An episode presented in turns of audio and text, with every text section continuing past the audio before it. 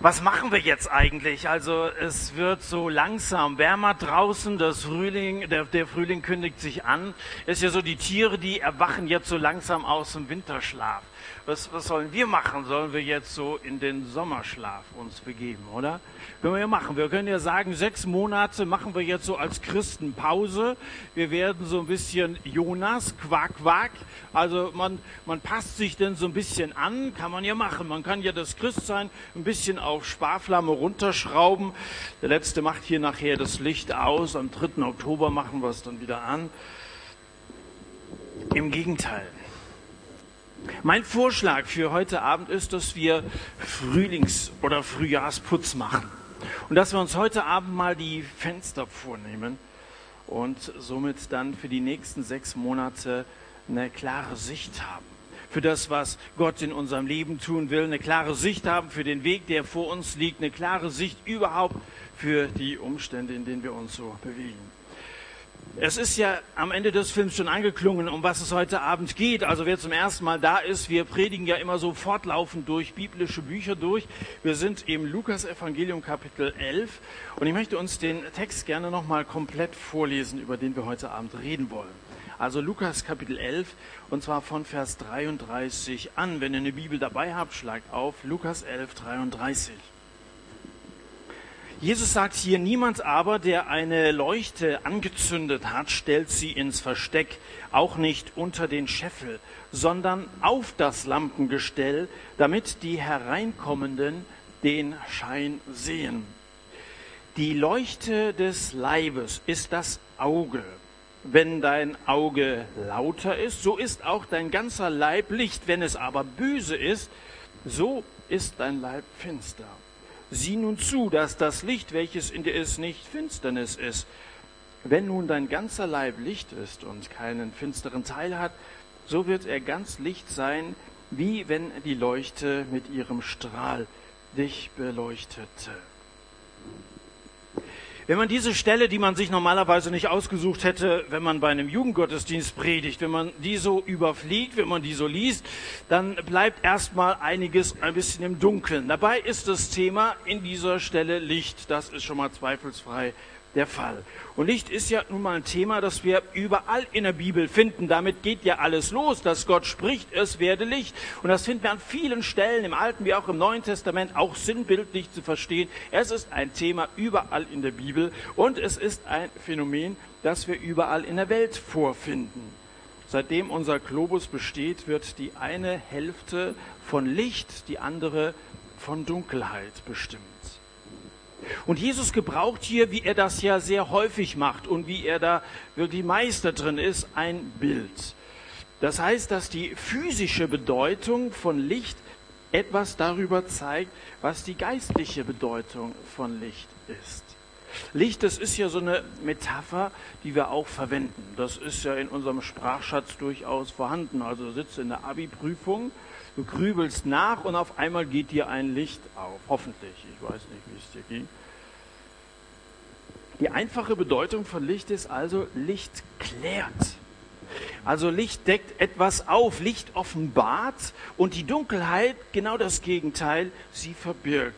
Also je heller das Licht, desto klarer die Sicht, je dunkler die Nacht, desto mehr gib acht.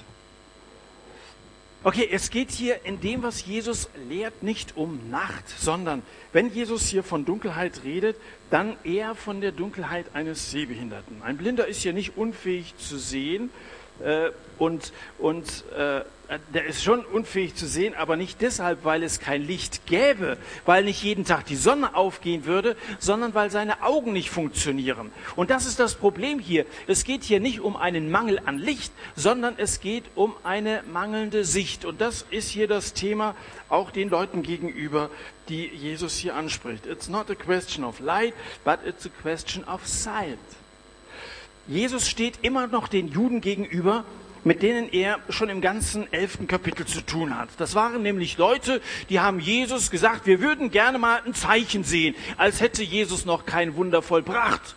Das hat die ganze Zeit gemacht und er hat unglaublich großartige Wunder getan. Er hat, er hat Kranke wieder auf die Beine gestellt, er hat Blinde wieder sehend gemacht, aber das ist denen irgendwie alles nicht genug gewesen.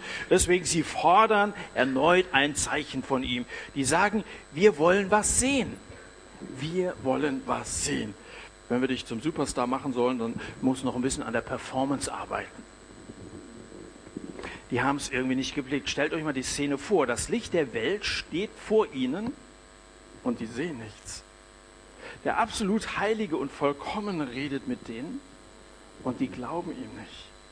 Und deswegen diagnostiziert Jesus denen hier, mit euren Augen stimmt was nicht. Wir müssen mal unbedingt über eure Pupillen reden. Es ist ja nun nicht so, dass Jesus nicht Wirklichkeit wäre.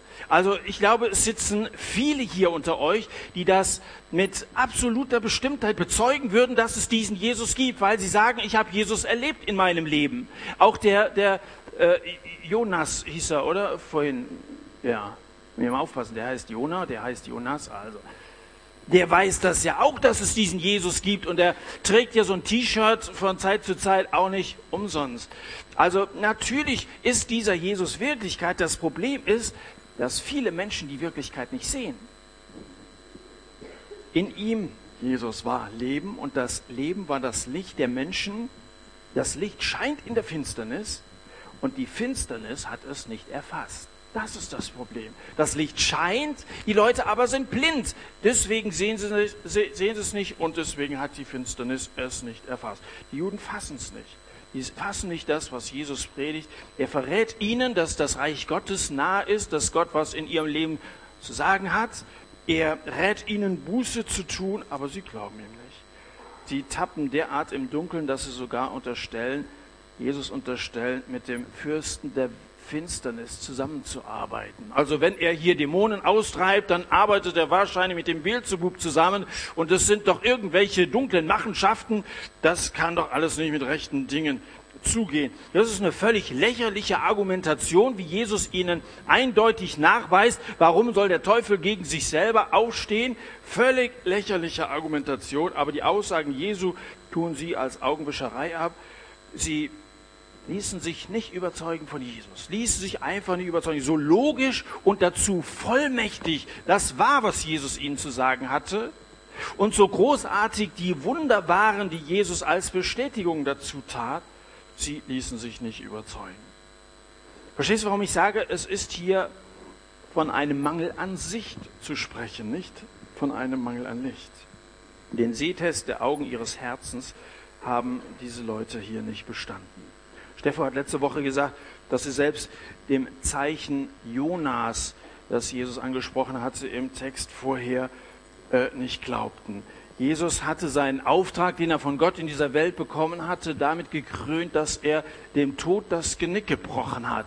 Dass er nämlich nach drei Tagen, so wie Jona im Fisch, aus seinem Grab auferstanden war, Leben ans Licht gebracht hatte.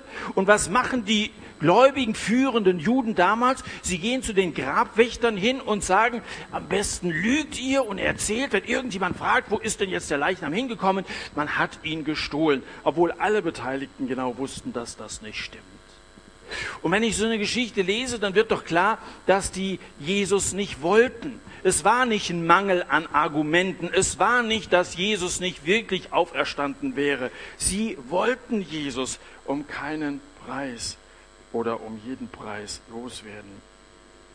Und ob du zu Gott kommst, das ist ebenfalls eine Frage deines Willens. An Licht mangelt es nicht.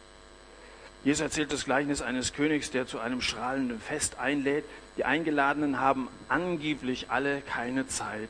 Aber die Wahrheit ist, sie wollten nicht kommen. So steht es in Matthäus 22. Die wollten nicht kommen.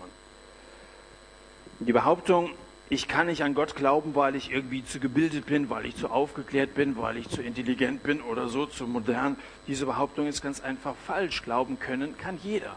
Ob du willst, das ist die Frage.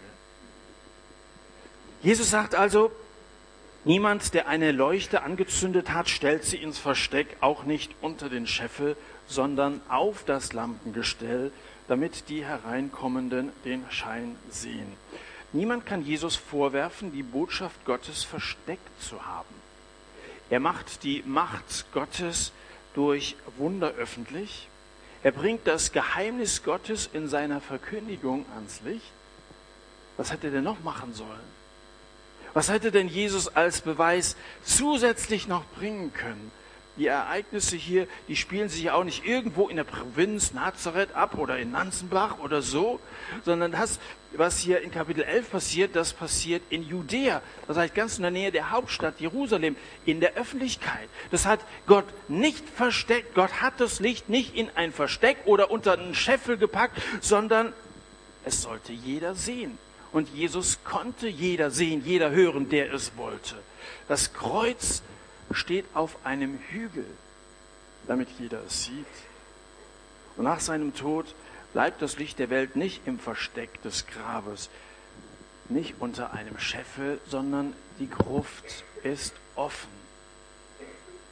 Übrigens ist das Grab nicht deswegen offen, die Steinplatte nicht deswegen zur Seite gerollt, damit Jesus rauskommt. Der konnte nämlich nach seiner Auferstehung durch geschlossene Türen und Wände gehen, sondern um der Welt zu zeigen, das Grab ist leer. Da konnte sich jeder von überzeugen. Und nochmal, alle Beteiligten wussten, dass es stimmt. Hätte man damals nachweisen können, dass Jesus nicht auferstanden ist, dann hätte man es getan. Und viele haben bis heute versucht, die Auferstehung Jesu zu leugnen und haben sich entweder dabei selber zu Christus bekehrt, könnte ich auch einige Namen nennen, die das versucht haben und dadurch dann zu Christen wurden, oder aber sie haben ihren Widerlegungsversuch als misslungen aufgegeben. Gott hat es öffentlich gemacht.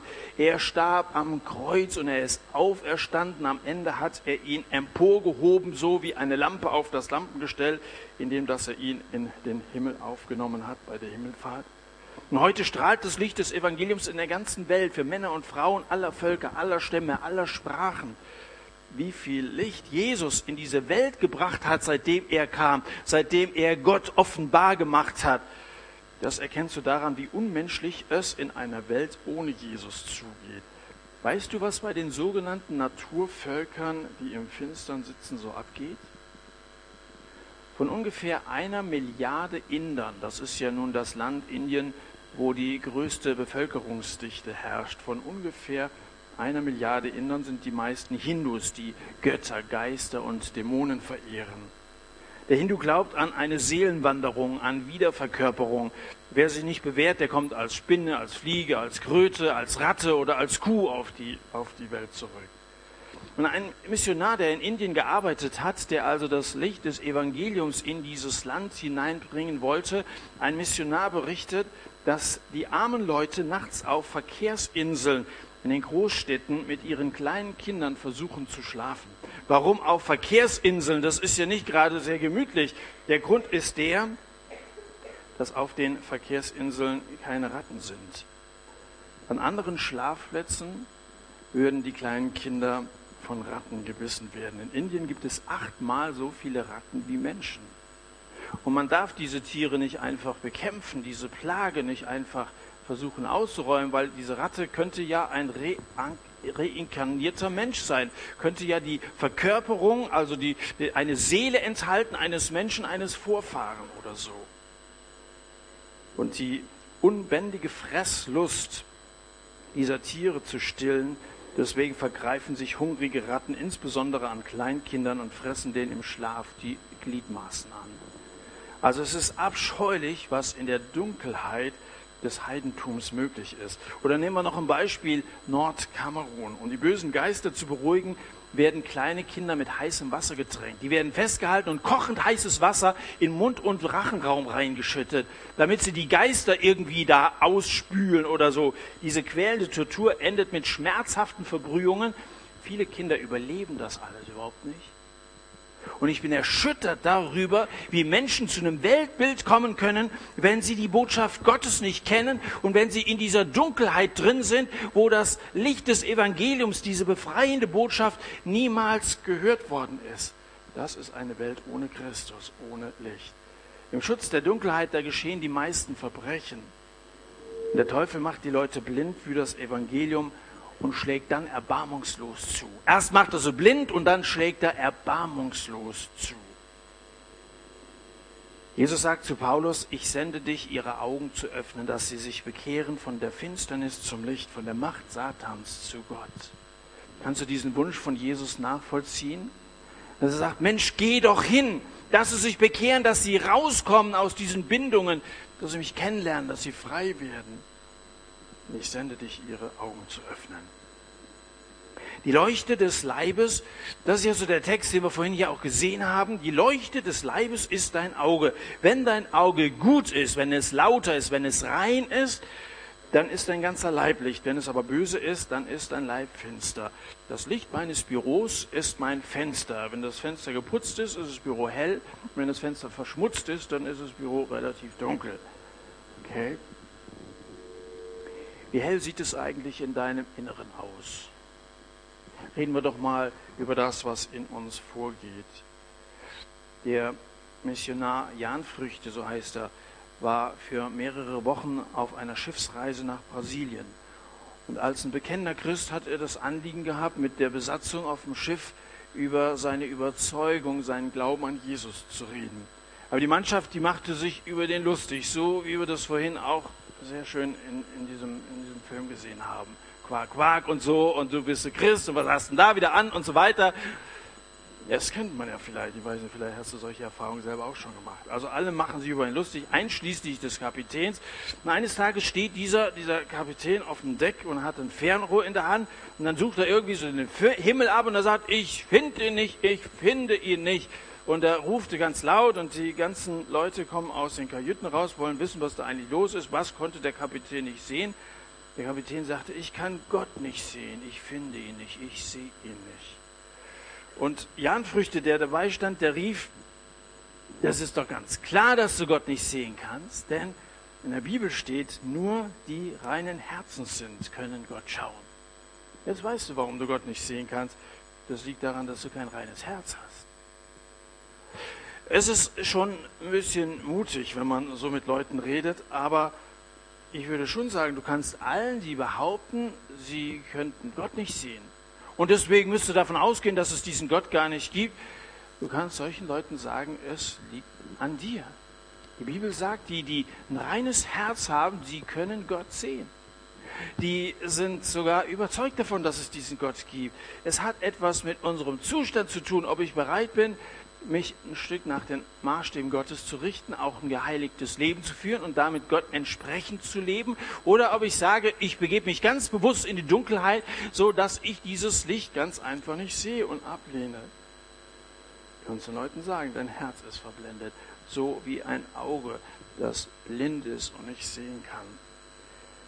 Der Mensch ist geistlich von Natur aus blind, weil Mensch in Sünde geboren ist. Und egal wie hell die Sonne scheint, ohne Augen können wir nichts sehen. Ohne Augen können wir nichts sehen. Wenn wir blind sind, dann nützt es nichts, wenn die Sonne scheint, ist vielleicht warm, aber, aber nicht hell. Menschen leiden unter dem grauen Star von Traditionen. Menschen leiden unter der Trübung von Selbstgerechtigkeit. Menschen leiden unter der Kurzsichtigkeit von Reichtum. Geld zum Beispiel kann wie so eine Jalousie für ein Auge sein. Auf einmal bist du so fixiert auf das, was man daraus alles machen kann, was man sich plötzlich alles leisten kann. Und du vergisst alles um dich herum. Da sind deine Freunde plötzlich auch irgendwie ausgelöscht, weil du bist irgendwie auf einmal so elektrisiert von diesem Gedanken, Geld zu haben. Für Judas waren diese 30 Silberlinge Gold wert.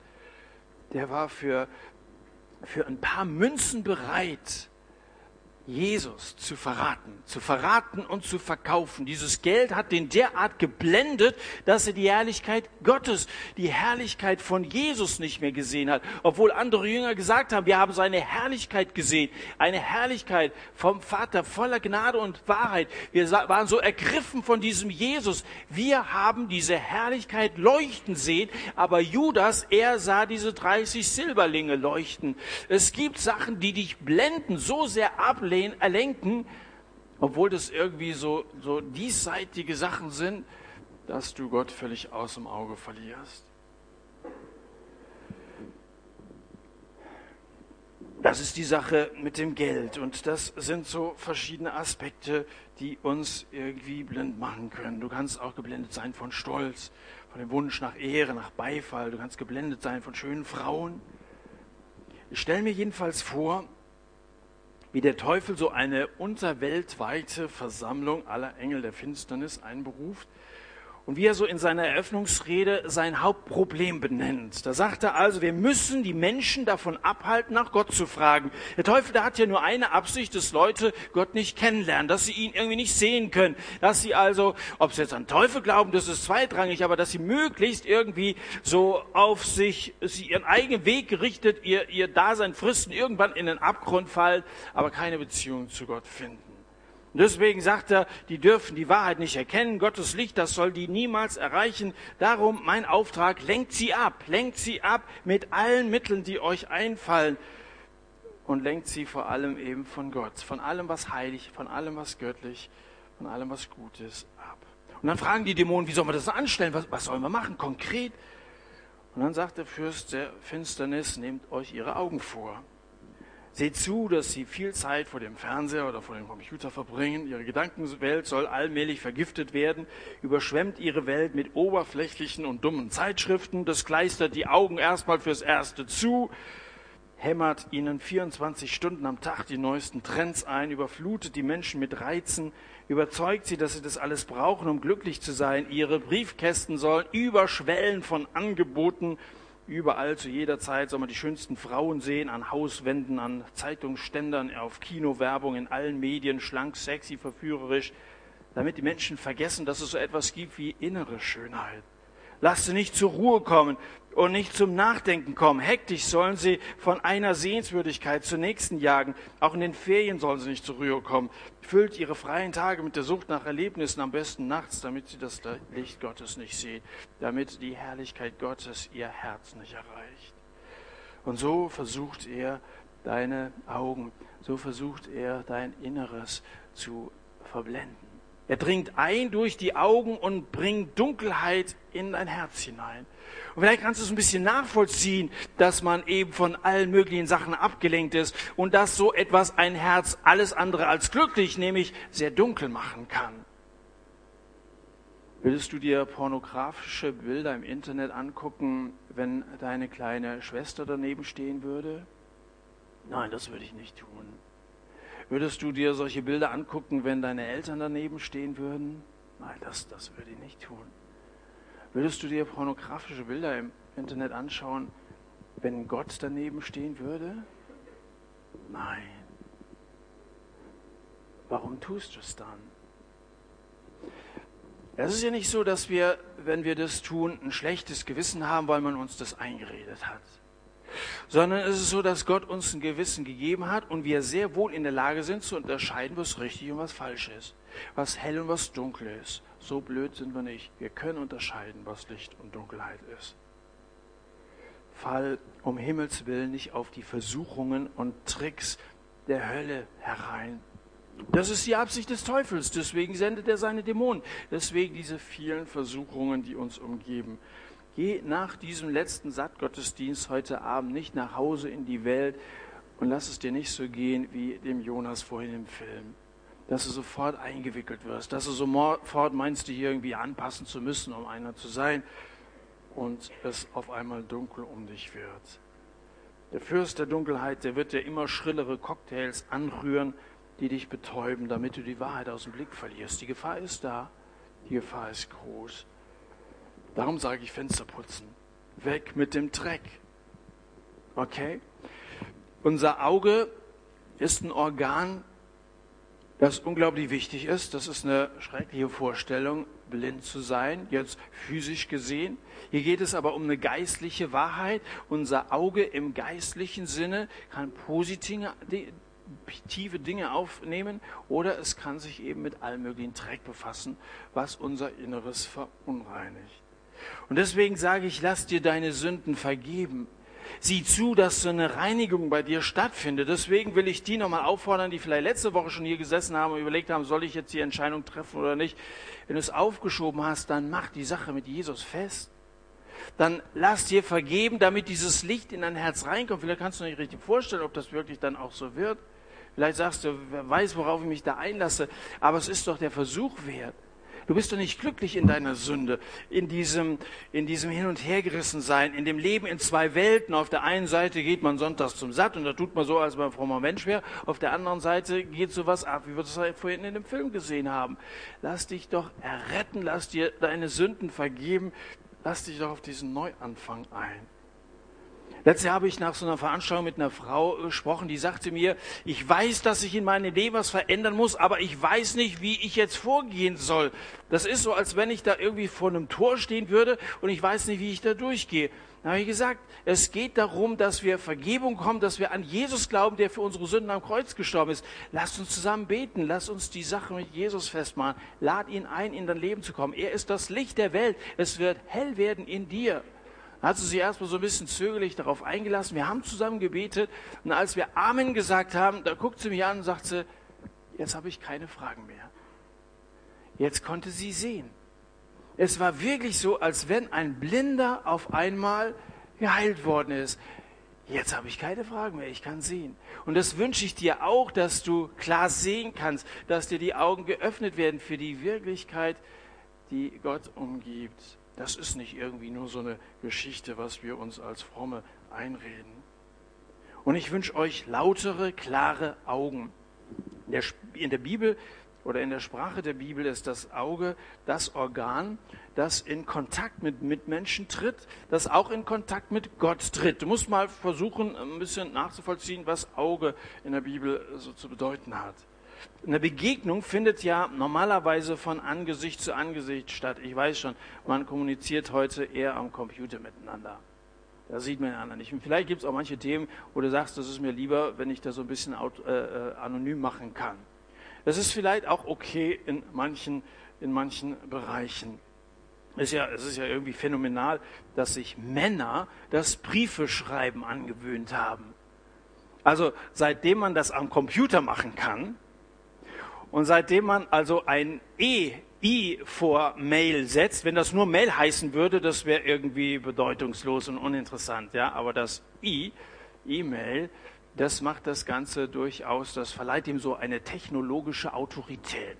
Und seitdem schreiben also Männer sehr gerne Briefe. Das ist ja schon tatsächlich erstaunlich.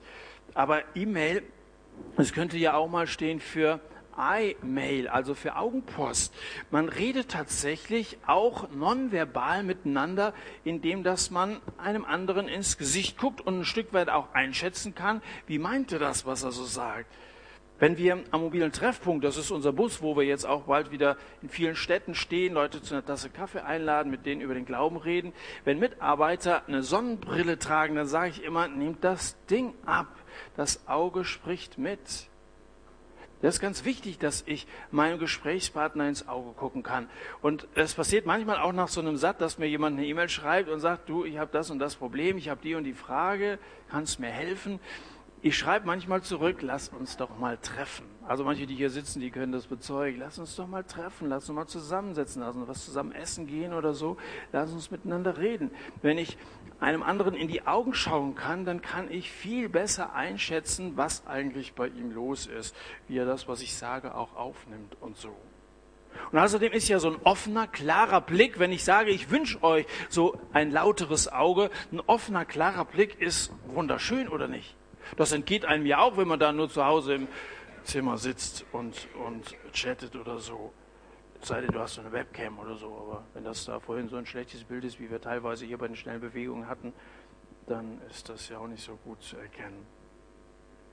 Und wenn der Blick innere Schönheit widerspiegelt, dann beeindruckt mich das, wenn ich jemandem in die Augen schauen kann, der innerlich offensichtlich mit sich im Reinen ist, der also Vergebung seiner Sünden hat und der mit Gott, mit Jesus lebt und dieses Licht ein Stück weit aus ihm herausstrahlt.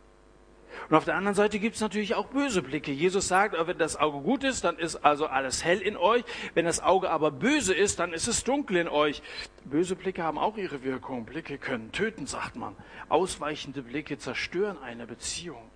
Unmittelbar vor dem ersten Mord auf Erden heißt es, Kain aber wurde sehr zornig und sein Gesicht senkte sich. Und der Herr Gott, der ihn also sah, spricht ihn an und sagt zu ihm, warum bist du zornig? Und warum hat sich dein Gesicht gesenkt? Ist es nicht so, wenn du recht tust, dann erhebt es sich. Wenn du aber nicht recht tust, dann lagert die Sünde vor deiner Tür. Je nachdem, wie sich einer bewegt, je nachdem, wie einer reinschaut, kannst du schon beurteilen, was in ihm so vorgeht, ob es da dunkel ist oder hell durch wessen Auge die Dunkelheit der Sünde eingebrochen ist, in dem frisst sich entweder das schlechte Gewissen durch oder aber aus dessen Herz gehen hervor böse Gedanken, Mord, Ehebruch, Unzucht und so weiter, so wie Jesus das sagt in Matthäus 15.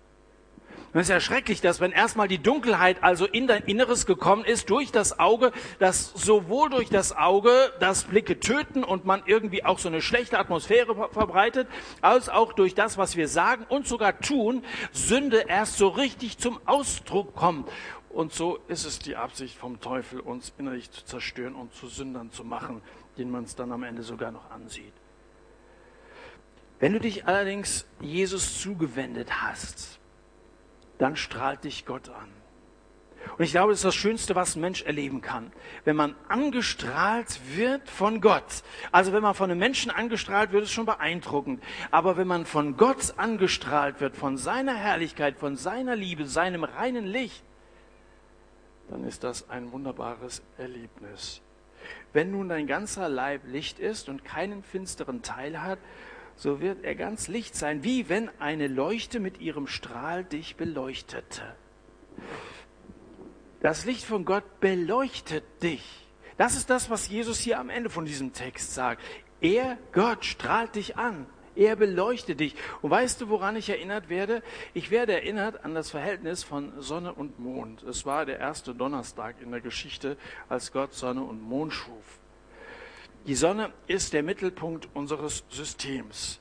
Und um diese herum dekorierte der Schöpfer am Himmel alle möglichen Himmelslichter, die das Licht der Sonne reflektierten. Der Mond gehört auch dazu. Die Strahlen der Sonne vergolden den Himmel. Alle Finsternis weicht vor der Sonne. Und wenn wir jetzt einmal an Jesus denken, der das Licht ist, alle Finsternis weicht vor Jesus. Wenn es hell wird in dir, weil du mit ihm lebst, weil du ihn aufgenommen hast in dein Leben, kann es in dir nicht mehr dunkel sein. Da weicht die Depression. Natürlich kann das auch physische Ursachen haben. Ich will jetzt nicht sagen, auf einmal ist alles in Ordnung. Aber da weicht die Angst und da brauchst du nicht mehr verzweifelt sein. Selbst vor dem Tod brauchst du keine Angst zu haben, weil Jesus auferstanden ist und den Tod und die Sünden und den Teufel besiegt hat. Das ist die Osterbotschaft. Er hat Leben ans Licht gebracht. Und es ist wirklich passiert. Das kann ich dir in Richtung Ostern mitgeben. Die Auferstehung ist Wirklichkeit. Und seit diese Ostersonne sozusagen damals auf dem Friedhof aufgegangen ist, freut sich die ganze Schöpfung über dieses Dämmern, das losgegangen ist und diesen hellen Sonnenstrahl des Evangeliums eines Morgens ohne Wolken. Der Mond allerdings in sich ist selber dunkel. Der wird angestrahlt. Nochmal, Jesus vergleichen wir mit der Sonne, uns vergleichen wir mit dem Mond. Wenn die Sonne hinter dem Horizont versinkt, dann ist der Mond da, um die aufgefangenen Strahlen in eine dunkle Welt zurückzuwerfen. So hat Gott das bestimmt. Äh, und es ist, es ist herrlich, wie er es gemacht hat. Das heißt, in der Nacht ist es nie stockdunkel. Da ist immer noch der Mond, da sind immer noch die Sterne, selbst wenn da Wolken sind, selbst wenn sich die Erde manchmal dazwischen schiebt. So ist das nämlich manchmal, dass die Erde mit all ihren Einflüssen dazwischen stehen will. Du möchtest dich gerne bestrahlen lassen von der Liebe Gottes, aber die Erde und all diese Einflüsse, Katastrophen, Krisen, Krankheiten, die machen dich fertig wir müssen familiär auch gerade so eine Situation durchmachen. Und da bist du fix und fertig und du weißt nicht, wie das weitergehen soll. Kannst du dir nicht vorstellen. Aber letztendlich nimmt's dir nicht die letzte Hoffnung, weil Jesus Sieger ist über den Tod hinaus. Und du darfst dieser Mond sein, der diese Strahlen aufnimmt und dann auf die Welt wirft. Das ist unsere Aufgabe als Christen. Und das will ich euch sagen, die ihr mal mit Jesus angefangen habt, dass ich euch sozusagen heute Abend aussenden will in diese dunkle Welt, dass ihr etwas von dem Licht, das ihr selber von Gott erfahren habt, empfangen habt, ob das durchs eigene Bibellesen ist, so ein Gottesdienst wie hier, was ihr verstanden habt von Gott, es auch weiter sagt. Selbst wenn das auf Widerstand stößt und wenn sie euch als Quark, Quark, Frosch oder so bezeichnen oder so, ist doch wurscht, lasse doch, wenn sie dich ein bisschen anlächeln, das ist doch nett, wenn sie lächeln, haben wir doch vorhin gesagt, lächeln ist okay. In anderen Ländern gehen die ganz anders zur Sache. Da, da kriegst du ein Messer ans Hals, an den Hals gehalten, kommst in den Knast oder wirst wirklich zum Tode verurteilt.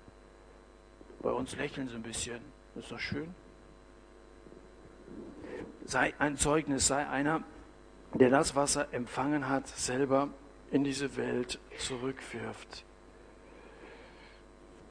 Die ihr zu Jesus gehört, ich möchte euch sagen, geht, werft das Licht Gottes die Welt hat so nötig. Strahlt die Leute an, sprecht die Leute an und steht zu eurer Überzeugung. Und wenn du dich selber anstrahlen lässt, dann, dann genieß das. Und du wirst dann ganz von alleine reflektieren. Der Mond muss ja gar nichts dazu tun. Der Mond muss überhaupt keine Anstrengung, der muss ja keine eigene Energie, kein eigenes Licht bringen. Er braucht sich nur anstrahlen zu lassen. Und vielleicht denkst du manchmal, so anstrengend als Christ zu leben, wenn ich da immer von ihm erzählen soll oder so. Du leuchtest, wenn du wirklich mit Jesus lebst, aus seiner Nähe kommst, leuchtest du von ganz alleine. Das macht der Mond von ganz alleine. Du brauchst dich nicht anstrengen, du brauchst dich nur anstrahlen lassen. Und das passiert, indem dass du dich in der Stille vor Gott einfach mit ihm, mit seinem Wort, mit seinen Gedanken beschäftigst. Manche von euch wissen vielleicht nicht so richtig, wie sie in der Bibel anfangen sollen zu lesen oder so. Wer möchte diese Lichtstrahlen, die von Gott kommen, so für sich aufnehmen? Wer möchte anfangen, wer es bisher noch nicht so gemacht hat, regelmäßig in der Bibel zu lesen? Von diesem Licht, das heißt, dein Wort ist ein Licht auf meinem Weg. Von diesem Licht etwas, etwas bekommen. Lichtstrahlen 2010. Die, die zuerst hier sind, die kriegen so ein Buch. Das ist zum einen Zeugnis vor den anderen. Jawohl, ich möchte, ich möchte das Wort Gottes lesen und ich nehme das ernst und ich möchte darin wachsen und ich möchte strahlen. Und zum anderen kriegst du ein Geschenk dafür. Lichtstrahlen 2010. Also die ersten, die kommen, die kriegen das. Braucht ihr nichts bezahlen. Vielleicht ein bisschen. Der Kasten, mit dem muss ich noch reden. Okay, bitteschön. Schön. Ich freue mich, dass ihr das aber jetzt nicht irgendwie äh, am Flohmarkt verkaufen oder so bei, bei eBay reinstellen, sondern ihr sollt es auch verwenden. Ja? Ist noch jemand da? Ja, Simon. So, fünf Stück habe ich noch. Ja, man muss schon gemeint, ich komme jetzt zu dir oder ich werfe das hier rein. Er meldet sich, wie nett. Ja, Fabian, wenn dich beeilst. Fünf habe ich noch. Vier.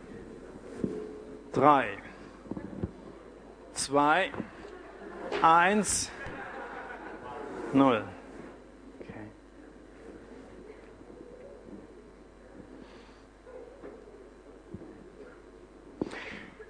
Und dann am Ende noch zu denen, die noch nicht mit Jesus leben.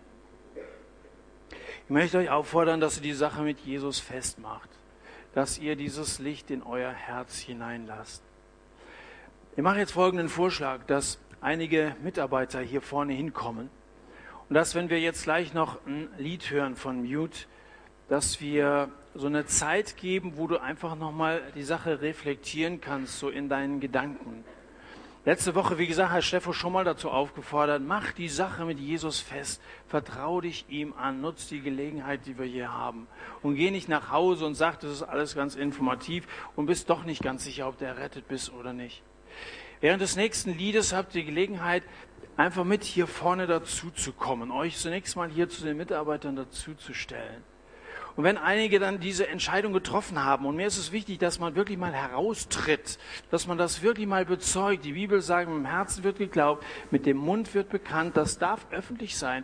Und vielleicht ist das, was, was bei dir immer noch gefehlt hat bisher, dass du das irgendwie so ganz geheim für dich alleine behalten hast, es darf keiner wissen, dass du nie mal so entschieden rausgetreten bist und die Sache nicht mal so 100% festgemacht hast. Und wenn dann das Lied dann zu Ende gegangen ist und einige hier vorne stehen, möchte ich gerne für euch und mit euch nochmal ganz besonders beten. Und dann könnt ihr euch kurz mit den Mitarbeitern absprechen, ob du sagst, okay, das hat mir geholfen, es ist okay? Oder aber ich würde gerne nachher nochmal mit dir oder mit irgendeinem reden. Entweder unter vier Augen, da gibt es Möglichkeiten, oder dass wir hier nochmal in so einem Kreis zusammensitzen. Da könnt ihr einfach mit dem Mitarbeiter nochmal kurz drüber sprechen. Aber wir wollen jetzt das nächste Lied als eine Gelegenheit geben, zum einen ganz bewusst zu singen, zum anderen aber auch das als Bekenntnis hier vorne darzustellen indem ihr euch mit hier vorne dazu stellt und sagt, ja, ich möchte heute am letzten Abend dieser Satzstaffel die Sache mit Jesus festmachen. Und ich möchte das Licht in mein Inneres reinleuchten lassen. Und ich bin mir bewusst, dass da Sünde und viel Dunkelheit und Sachen passieren, die, für die ich mich schäme. Und ich möchte die Vergebung von Jesus in Anspruch nehmen. Ich will diesen Neuanfang. Vielen Dank, Mut, dass ihr dieses Lied spielt. Euch wünsche ich Mut, dass ihr nach vorne kommt und dass ihr dieses Bekenntnis ablegt und ich würde gerne dann für euch beten.